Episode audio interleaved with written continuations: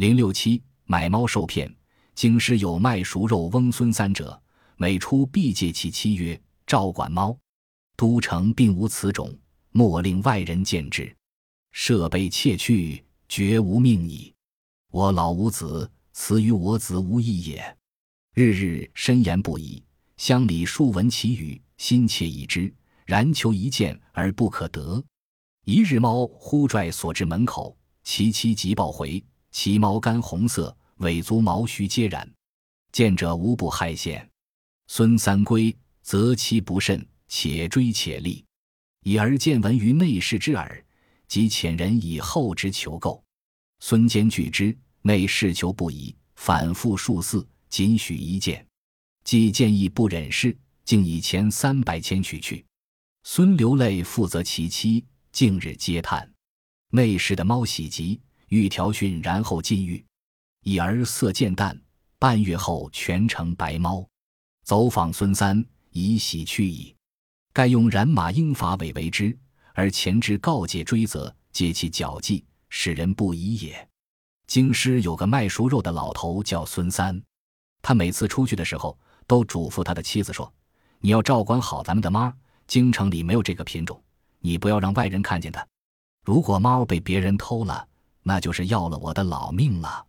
我没有儿子，这只猫就像我的儿子一样。”他每天都重复着这样的话，邻居们听了都觉得很非常奇怪。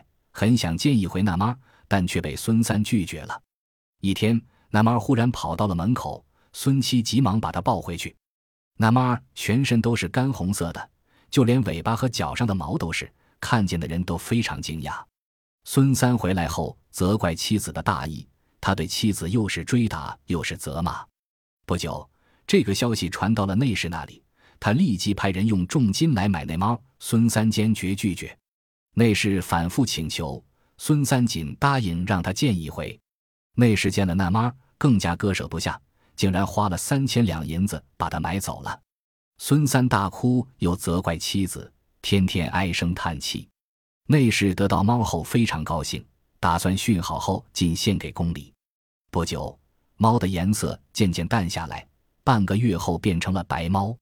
他去找孙三，才发现他们已经搬走了。孙三大概是用染马鹰的方法给那猫染了色。之前他对妻子的告诫和追责，都是他计策的一部分。揭秘：骗子孙三先把一只普通的猫染成干红色，故意用鞭打、责骂妻子等手段来制造假象，暗示猫的珍贵。后来又故意把猫展示给人看，室内是用重金把它买走。此骗术是以造伪的方式骗取金钱。